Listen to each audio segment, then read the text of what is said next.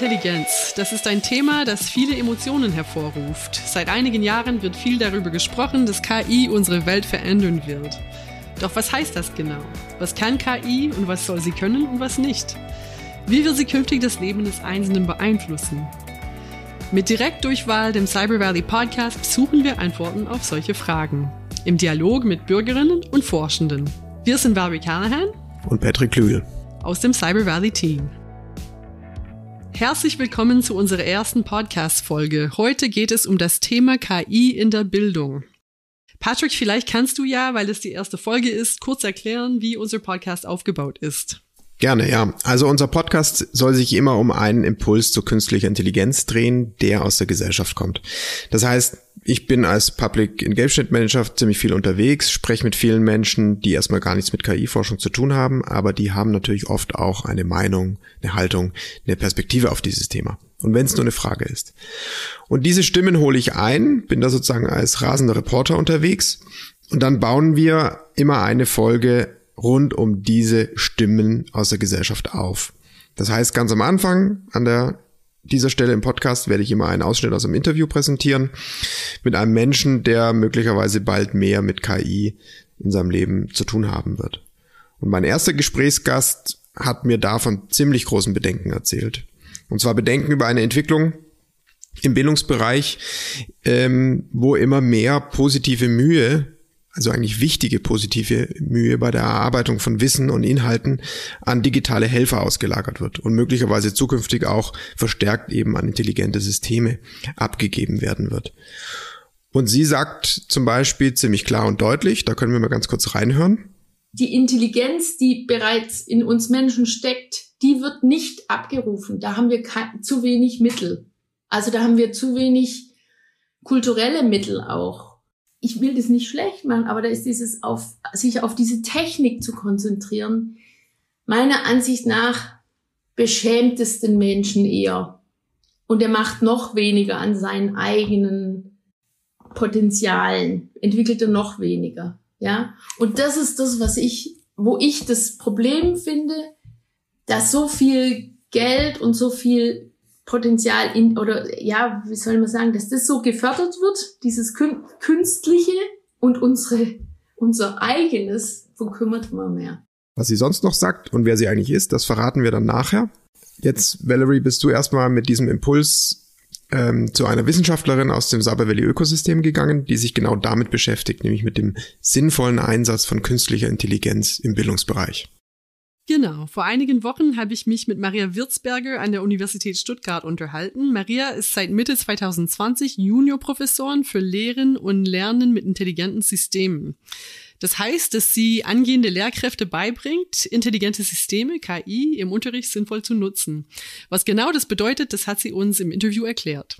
Ja, es ist ein sehr interdisziplinäres Feld tatsächlich und ich kann sehr davon profitieren, dass ich eigentlich aus der Pädagogik komme und dann über die Psychologie den Weg immer stärker hin in die KI genommen habe und jetzt quasi alles zusammenführen kann. Und auf die Frage, was sind intelligente Systeme? Da würde ich sagen, ja, das sind aus meiner Sicht Systeme, die sich an die Lernenden anpassen. Denn Lernende sind ja unterschiedlich. Sie haben unterschiedliche Voraussetzungen, sie haben unterschiedliche Anforderungen, ähm, sie haben vielleicht auch äh, Systeme, die nicht so funktionieren, wie ähm, es vielleicht optimal wäre, vielleicht auch Wahrnehmungsdefizite oder Verarbeitungsdefizite. Und ja, intelligente Systeme sind dann solche Systeme, die sich daran, an diese spezifischen Bedarfe anpassen können können, weil sie eben in der Lage sind, all diese Signale aufzunehmen und durch intelligente Algorithmen dann halt eben daraus ähm, zu erkennen, was bei dem Lernenden los ist.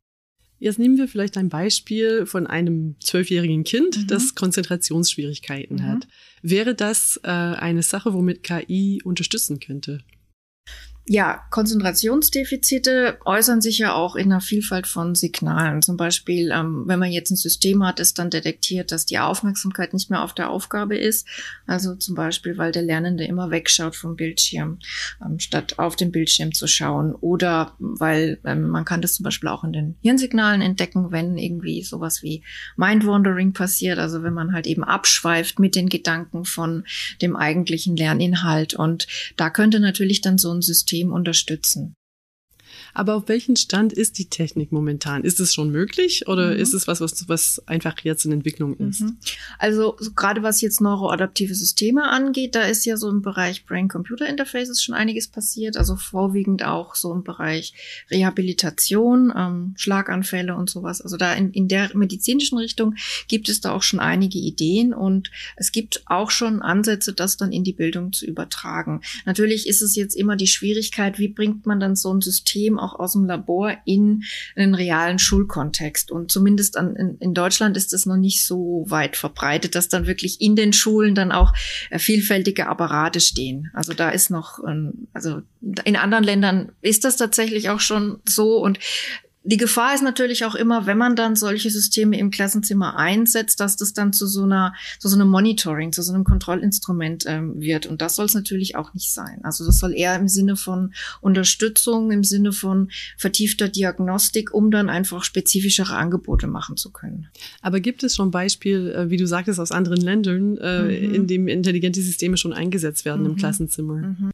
Also gerade wenn es jetzt so Richtung Aufmerksamkeitsmonitoring geht, da gibt es aus dem asiatischen Raum schon Beispiele, wo das dann halt eben auch eingesetzt wird, wo dann halt auch sowas wie äh, Hirnsignalmessung durch so ein Stirnband passiert und dann halt auch diese Daten an den Lehrer gehen. Und das ist halt, ja, natürlich einerseits eine Unterstützung, weil man dann halt auch weiß, welchen Schülern man vielleicht jetzt noch besonders Angebote oder Erklärungen geben muss, weil sie halt eben Probleme haben.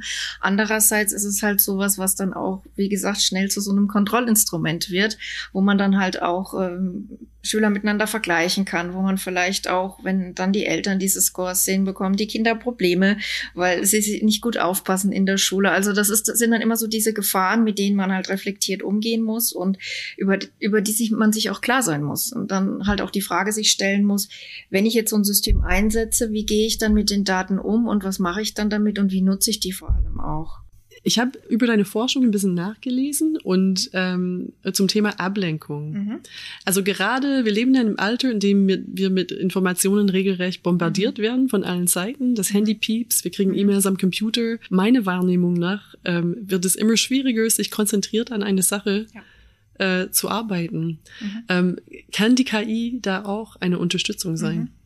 Genau, also du sprichst genau das eine Projekt an, das auch tatsächlich im Zusammenarbeit ja mit dem Max-Planck-Institut entstanden ist, beziehungsweise dort entstanden ist und jetzt in Zusammenarbeit weitergeht. Und da ist es, ist es genau das Ziel. Also das Ziel ist tatsächlich nicht zu sagen, wir machen jetzt ein System, das alle Ablenkungen blockiert, dass man gar keine Ablenkungen mehr hat, weil das ist ja nicht die Situation, mit der man im Alltag konfrontiert ist. Man ist ja mit Ablenkung konfrontiert und nicht mit so einer äh, Idealwelt. Und deswegen ist das Ziel des Ganzen auch, die eigenen Fähigkeiten zu stärken, die eigenen Fähigkeiten mit Aufmerksamkeitsablenkungen umzugehen. Also auch so einen Weg zu finden, zu sagen, ja, ich habe meine Freizeit irgendwann, aber ich möchte irgendwann auch fokussiert an meinen Themen arbeiten, ohne abgelenkt zu werden und habe dann so ein System, das mir eigentlich dabei hilft, so einen Workflow zu entwickeln, das mhm. nämlich mir, mir, mir ermöglicht zu sagen, okay, für einen bestimmten Zeitraum, sagen wir mal 25 Minuten, da möchte ich mich jetzt einfach konzentrieren und da möchte ich jetzt auch nicht abgelenkt werden. Und dann hilft das System einem auch dabei, dass man wirklich nicht abgelenkt wird. Also, dass man wirklich sich auf das fokussiert, was man, was man dem System gesagt hat. Zum Beispiel jetzt einen Text zu schreiben. Das funktioniert aber auch nur, wenn man dann ein Stück weit auch äh, bereit ist, das zu machen. Und sind das ähm, Systeme, die auch für Schüler geeignet sind? Ja, das ist auf jeden Fall auch für Schüler geeignet, beziehungsweise wir wollen das jetzt auch ähm, immer in der Schule erproben. Also kommt drauf an, wie jetzt sich die Corona-Situation entwickelt, aber wir sind da schon auf jeden Fall in Kontakt auch ähm, ja mit einer Schule, die sehr großes Interesse daran hat, weil die halt eben auch gesagt haben, sie können sich das total gut vorstellen, dann so ein System auch mit den Schülerinnen und Schülern einzusetzen, weil die sich halt eben schwer konzentrieren können und ja, wir sind auch mal gespannt, wie das dann da ankommt, ne? weil bisher haben wir die Software nur mit Erwachsenen getestet.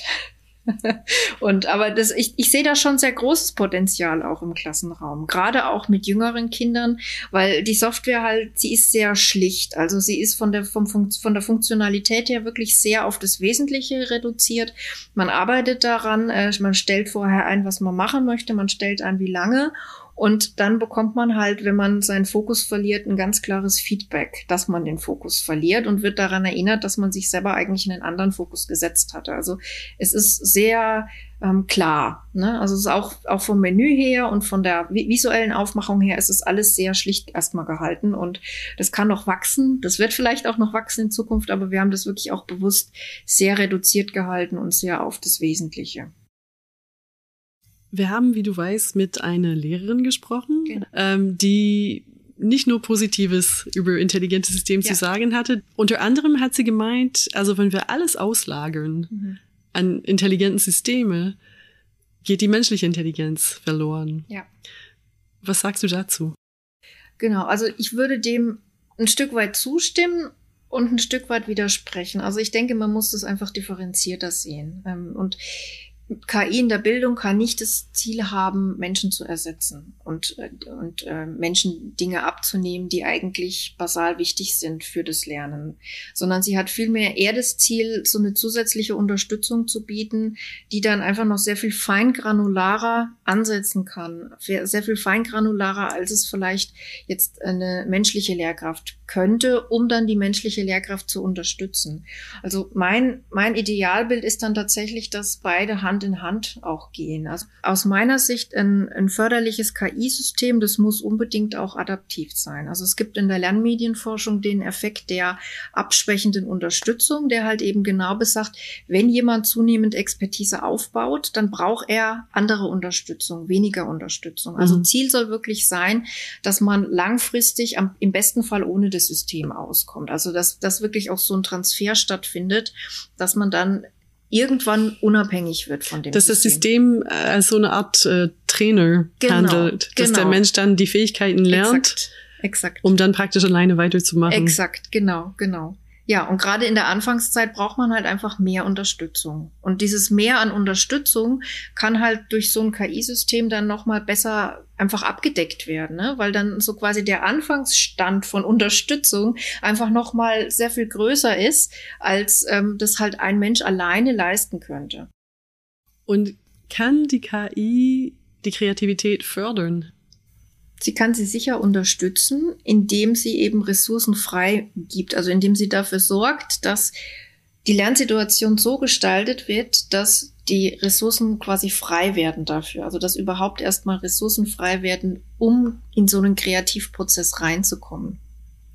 Wie würde für dich, also jetzt, wenn es ideal läuft, mhm.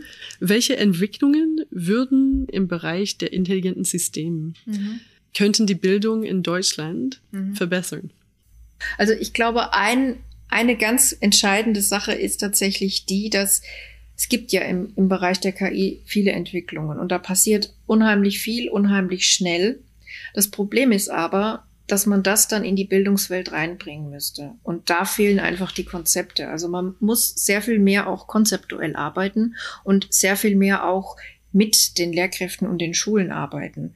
Weil momentan ist es so, dass sehr viel isoliert in der Forschung passiert. Es wird auch viel am eigentlichen Bedarf vorbei entwickelt. Und deswegen muss man die Betroffenen, die Lehrkräfte, die Schüler, man muss die einfach einbeziehen. Man muss einfach die Systeme so entwickeln und so zuschneiden, dass sie auch dann den späteren Bedarf treffen. Und das ist halt aktuell noch ein Problem. Also das, das fehlt einfach noch. Und das ist so diese Lücke, die wir einfach schließen müssen.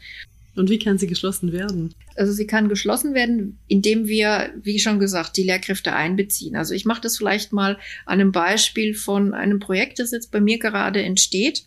Ähm, in dem Projekt geht es darum, eine intelligente App zu entwickeln, also eine, eine App fürs Smartphone die, die darauf abzielt, dass so ein ökologisches Bewusstsein entwickelt wird. Und ganz konkret äh, ist das Thema eben die Wildbienen. Also mhm. Wildbienen sind ja eine unbekannte Spezies, aber eine sehr wichtige Spezies. Also kaum einer weiß, dass Wildbienen sehr viel stärker zum Ernteertrag beitragen als unsere klassische Honigbiene um überhaupt erstmal so eine Sensibilität dafür zu schaffen und so ein Bewusstsein dafür zu schaffen haben wir halt eben dieses Projekt entwickelt. Und da geht es darum, so eine App zu entwickeln, in der man so eine kleine Wildbiene steuert. Also in der man dann halt für sie sorgt, gute Lebensbedingungen schafft und die bildet das Herzstück des Projekts, aber die bildet nicht das ganze Projekt. Ähm, das, diese, die Nutzung ist eingebettet in schulische Projektwerkstätten. Das heißt also, man hat eine Komponente, die wirklich in der Natur stattfindet, wo die äh, Schüler und Lehrer draußen sind und ähm, was machen, zum Beispiel ähm, Bienenhotel bauen oder ähm, Pflanzen im Schulgarten anpflanzen. Was einfach zu lernen, auf die Art und Weise auch zu erfahren, was kann ich selber tun und dann in der App zu erfahren, über ein verbundenes Minispiel zu erfahren, was macht es jetzt eigentlich mit dieser Wildbiene? Wie geht's da danach, wenn ich jetzt Handlung X mache?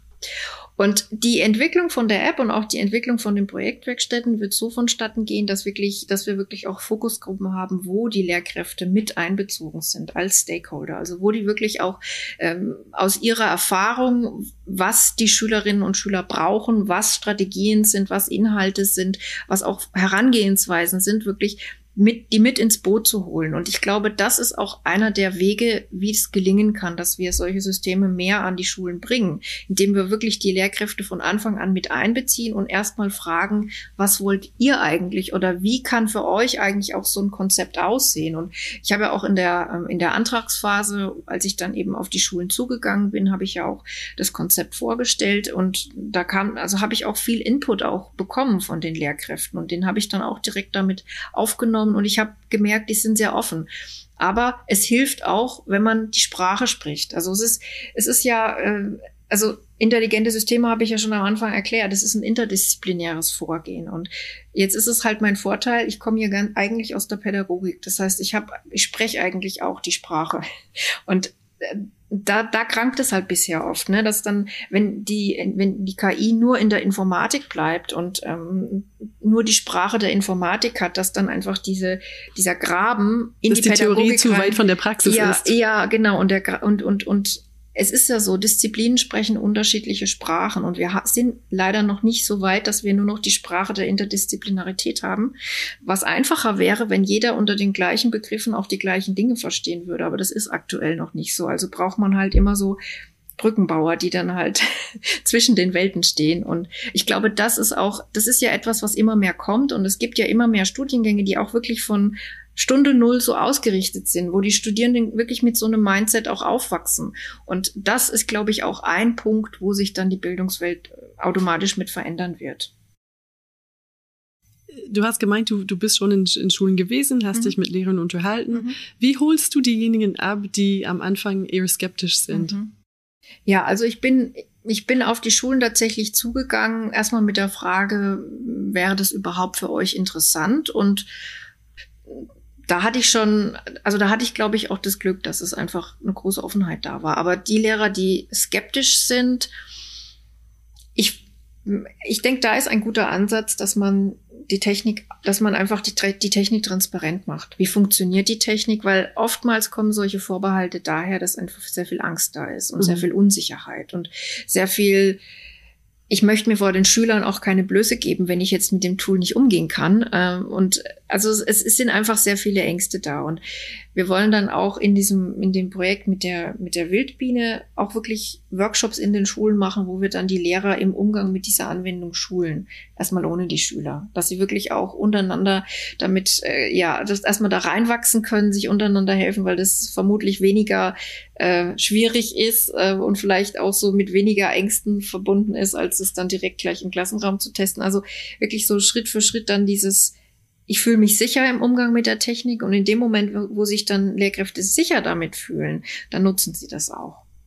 So wie ich das verstanden habe, können diese Systeme auch, also nach Themenschwerpunkte vielfältig eingesetzt werden, sei es für die politische Bildung oder für Umweltbewusstsein oder also es gibt es gibt endlos viele Möglichkeiten. Also das ist gerade halt auch noch ein Problem von diesen, es gibt ja, also gerade in den USA gibt es ja auch diese intelligenten Tutorsysteme, also die gibt es auch teilweise bei uns, aber halt nicht flächendeckend und es, es gibt manche, also einzelne Systeme gibt es gerade zum Beispiel, was Mathematik oder Programmierung angeht, wo man wirklich Aufgabenkontexte hat, die sich sehr klar auch strukturieren und auch in, mit, mit Regeln, auch in kleine Einheiten runterbrechen lassen. Also wo es wirklich ganz klare, ja, ganz klare Abläufe auch gibt, ne? Zum Beispiel in der Mathematik, wie man halt eine Aufgabe löst. Also das, das sind wirklich wirklich äh, Lernmaterialien, die man sehr gut in solche Systeme einbinden kann, weil man dann auch sehr klar die Aufgabenschritte hat und dann auch sehr klar so eine Metrik entwickeln kann, wann gebe ich welche Unterstützung und wie stufe ich die ab, je nachdem, in welchem Schritt halt jemand in der Aufgabe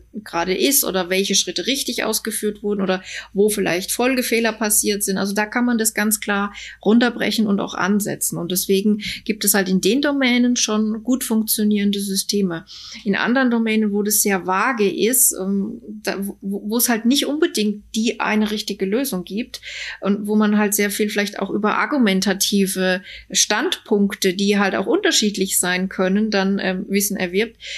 Da sind die Systeme, da haben die noch tatsächlich Schwächen. Und das ist halt auch so eine, so eine, so eine Frage oder ein spannender Forschungszweig, sich zu überlegen, wie kann man in, oder wie kann man so ein System oder wie kann man Mechanismen halt auch domänenübergreifend dann einsetzen und, und einbinden. Und äh, einfach von der, von der Timeline her, wie lange wird es dauern, bis diese Systeme also vielleicht nicht flächendeckend eingesetzt werden, aber, aber ver verbreitet werden? Das ist eine schwierige Frage. Ich habe da, glaube ich, auch keine gute Antwort. Ich kann, ich kann einen educated guess machen. Also ich würde schon mal schätzen, dass in fünf Jahren, dass wir schon ein gutes Stück weiter sind als jetzt. Aber flächendeckend würde ich bezweifeln, dass wir das dann eingesetzt haben. Ich denke, durch die aktuelle Covid-19-Situation, dass gerade sich jetzt in Sachen Digitalisierung einiges tut.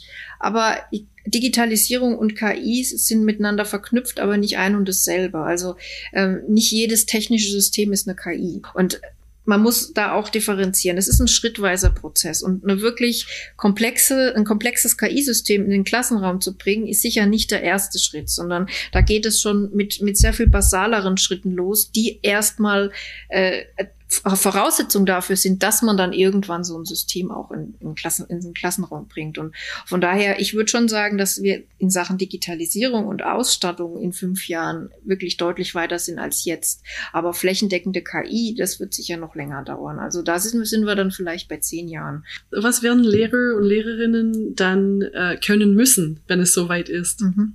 Sie werden sicher auch zumindest mal so einen Basisset an Technikkompetenz besitzen müssen. Also vielleicht auch so eine ganz hm, basale Ausstattung an Programmierkompetenzen. Also mal eine Webseite anpassen oder sowas. Und was, glaube ich, eine wichtige Voraussetzung ist, die ich hoffentlich auch gut vermitteln kann, ist dieses, dieses digitale Mindset wirklich zu sagen, ich bin offen, es gibt eine Fülle an Möglichkeiten, ich bin offen, ich bin vor allem auch offen dafür, mal Fehler zu machen, weil das ist halt so. Technik funktioniert nicht von Stunde Null und nicht immer perfekt. Und es, es, es passieren Fehler. Und entscheidend ist nicht, dass die nicht passieren, sondern entscheidend ist, wie man damit umgeht und dass man einfach da das als Lernerfahrung sieht und das nicht als Erfahrung versteht, um dann zu sagen, nee, ich nutze es gar nicht mehr. Also dass, dass man, ne, dass man trotzdem weitermacht und dass man basierend darauf dann nicht frustriert wird. Und ich glaube, so diese Grundhaltung, das ist eigentlich das Wichtige. Wir haben am Anfang des Interviews ein bisschen darüber gesprochen, was mit Technik und was mit KI passieren kann und was passieren soll und was nicht passieren sollte. Mhm. Wie kann man vermeiden, dass intelligente Systeme im Klassenzimmer nicht zu, also Werkzeuge für Kontrolle eingesetzt werden? Indem man sich vorher genau überlegt, was solche Systeme an Informationen aufzeichnen oder speichern und in welcher Art und Weise diese Informationen genutzt werden. Also in, in welcher Weise man diese Informationen vielleicht auch nutzen möchte. Also indem man sich wirklich vorher vor dem Einsatz Gedanken macht. Schon in der Entwicklung. Schon, der, schon in der Entwicklung, genau. Und dann aber noch mal mehr, wenn man sie wirklich einsetzt in, im Klassenzimmer. Und das meinte ich auch mit, wir brauchen Konzepte. Ne? Wir brauchen Konzepte, wie wir die einbinden. Und das muss ein Teil dieser Konzepte sein. Was kommen da für Daten raus? Und auch, was können diese Daten potenziell für Folgen haben? Also sowas wie Technikfolgenabschätzung. Das sollte auch Teil von einem Konzept sein, das KI im Klassenzimmer einsetzt es entsteht jetzt ja hier an der Uni Stuttgart, entsteht jetzt ja auch so ein neuer Forschungsfokus zur Reflexion intelligenter Systeme, wo eben genau diese Fragen auch im Raum stehen. Ne? Was sind überhaupt die gesellschaftlichen Implikationen? Was, wie kommen Stereotype zustande? Also wie kommt es überhaupt dazu, dass mein Algorithmus äh, Menschen diskriminiert? Ja, es kommt genau dazu, weil der Mensch, der den Algorithmus entwickelt hat, sich genau nicht darüber Gedanken gemacht hat, was da potenziell alles in den Algorithmus reinfließt. Also das ist eben, sind eben genau diese Fragen und das sind auch genau die Fragen, die ja dann in der Bildung eine große Rolle spielen, ne? weil dann hat man es eben mit Kindern zu tun und äh, die dann vielleicht auf so eine unreflektierte Technik treffen und das soll einfach nicht passieren. Und es ist eben einfach diese Ebene, die jetzt vielleicht nicht so selbstverständlich mitbedacht wird, wenn wir Technik entwickeln und wenn wir Technik für Bildung entwickeln. Einfach diese Fülle an Fragen, die eigentlich jetzt nichts mit dem Thema Lernen zu tun haben und die jetzt auch nichts mit dem Thema, ähm, wie schreibe ich einen Algorithmus zu tun haben, sondern die wirklich so eine größere Ebene berühren, die dann in die, in die gesellschaftliche Ebene, in die Politik, in die, in die Ethik, äh, in die, auch in rechtliche Implikationen. Also das sind dann Themen, mit denen man sich klassischerweise vielleicht nicht unbedingt auseinandersetzen würde, aber die spielen da eine wichtige Rolle und dessen muss man sich bewusst sein. Also ich glaube, die Vielfalt der, der Themen, der beteiligten Themen, die ist einfach sehr viel größer. Und das Bewusstsein, dass die da ist, das, das ist, glaube ich, auch was, was sich jetzt schon angefangen hat zu ändern. Also es gibt ja sehr viele Diskussionen auch darum. Und äh, das ist ja auch sehr viel in den Medien jetzt gewesen, mhm. was dann überhaupt passieren kann, dass KI diskriminiert, dass KI Stereotype fördert. Das ist ja, es wird ja diskutiert und es wird auch sicher noch immer stärker diskutiert jetzt äh, in Zukunft. Maria, vielen Dank. Ja, gerne. So, das war Maria Wirtsberger, die seit kurzem übrigens eine weitere Rolle übernommen hat. Sie ist nämlich die Sprecherin von IRIS. IRIS ist das Interchange Forum for Reflecting on Intelligent Systems. Das ist eine neu gegründete Initiative der Uni Stuttgart, die auch äh, den Austausch mit der Gesellschaft fördert zur Wirkung von intelligenten Systemen. So, und jetzt verrate ich auch, wer mein Interviewgast war. Und zwar habe ich mich mit jemandem unterhalten, der tatsächlich seit vielen, vielen Jahren SchülerInnen von der dritten bis zur zehnten Klasse unterrichtet. Sie ist Lehrerin, sie heißt Katrin Weber.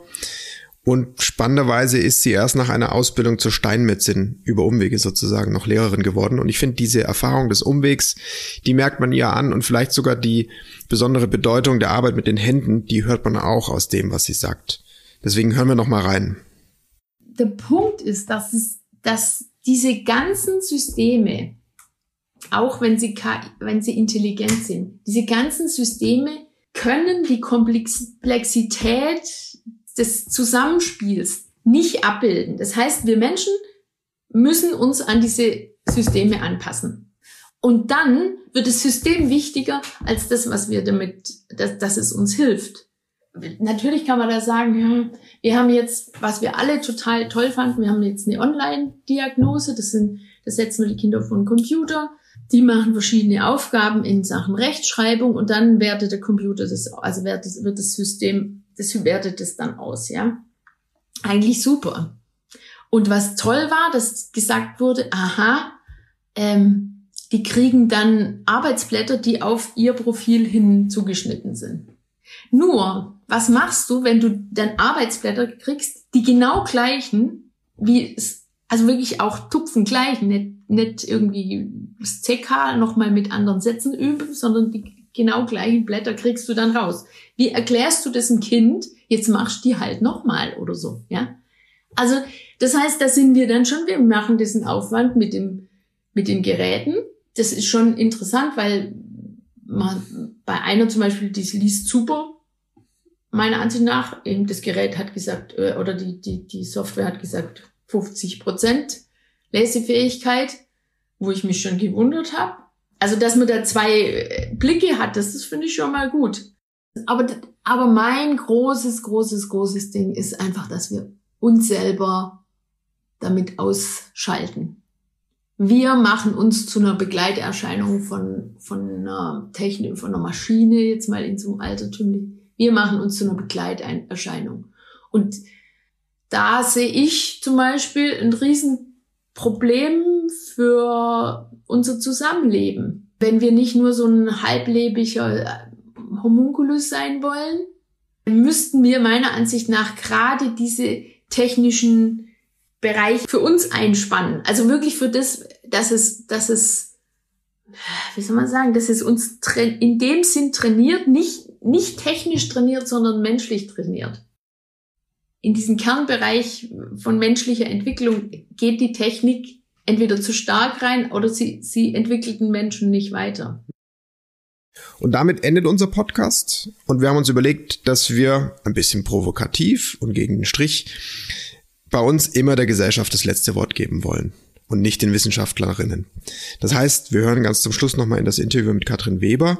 Davor aber an euch der Hinweis, wenn ihr uns ein Thema vorschlagen wollt, das wir behandeln sollen, wenn ihr euch für ein Interview mit uns bewerben wollt, schickt uns eine E-Mail. Die Adresse findet ihr auf der Homepage. Wir antworten auf jeden Fall. Ganz genau. Letztendlich geht es uns darum, von euch zu hören und zu diskutieren. In der nächsten Folge von Direktdurchwahl geht es um das Thema KI und Selbstoptimierung. Wird der menschliche Hang zu Selbstoptimierung noch krasser mit KI? Das werden wir beim nächsten Mal besprechen. Und jetzt hören wir nochmal von Katrin Weber. Geht die Technik entweder zu stark rein oder sie, sie entwickelt den Menschen nicht weiter? Also was mir wichtig ist, ist, dass es Technik gibt und dass die Technik aber mir und meinen Mitmenschen dient und von uns beherrscht wird und nicht andersrum. Ja, ich finde, man müsste viel stärker noch in die soziale, kulturelle Intelligenz und Entwicklung investieren, damit wir nämlich ähm, künstliche Intelligenz oder überhaupt Technik sinnvoll für uns einsetzen können und die beherrschen und nicht andersrum, ja, dass wir eine, dass wir unsere Kompetenzen stärken und und dann wirklich auch den Mehrwert von so einer technischen Entwicklung auch rausholen.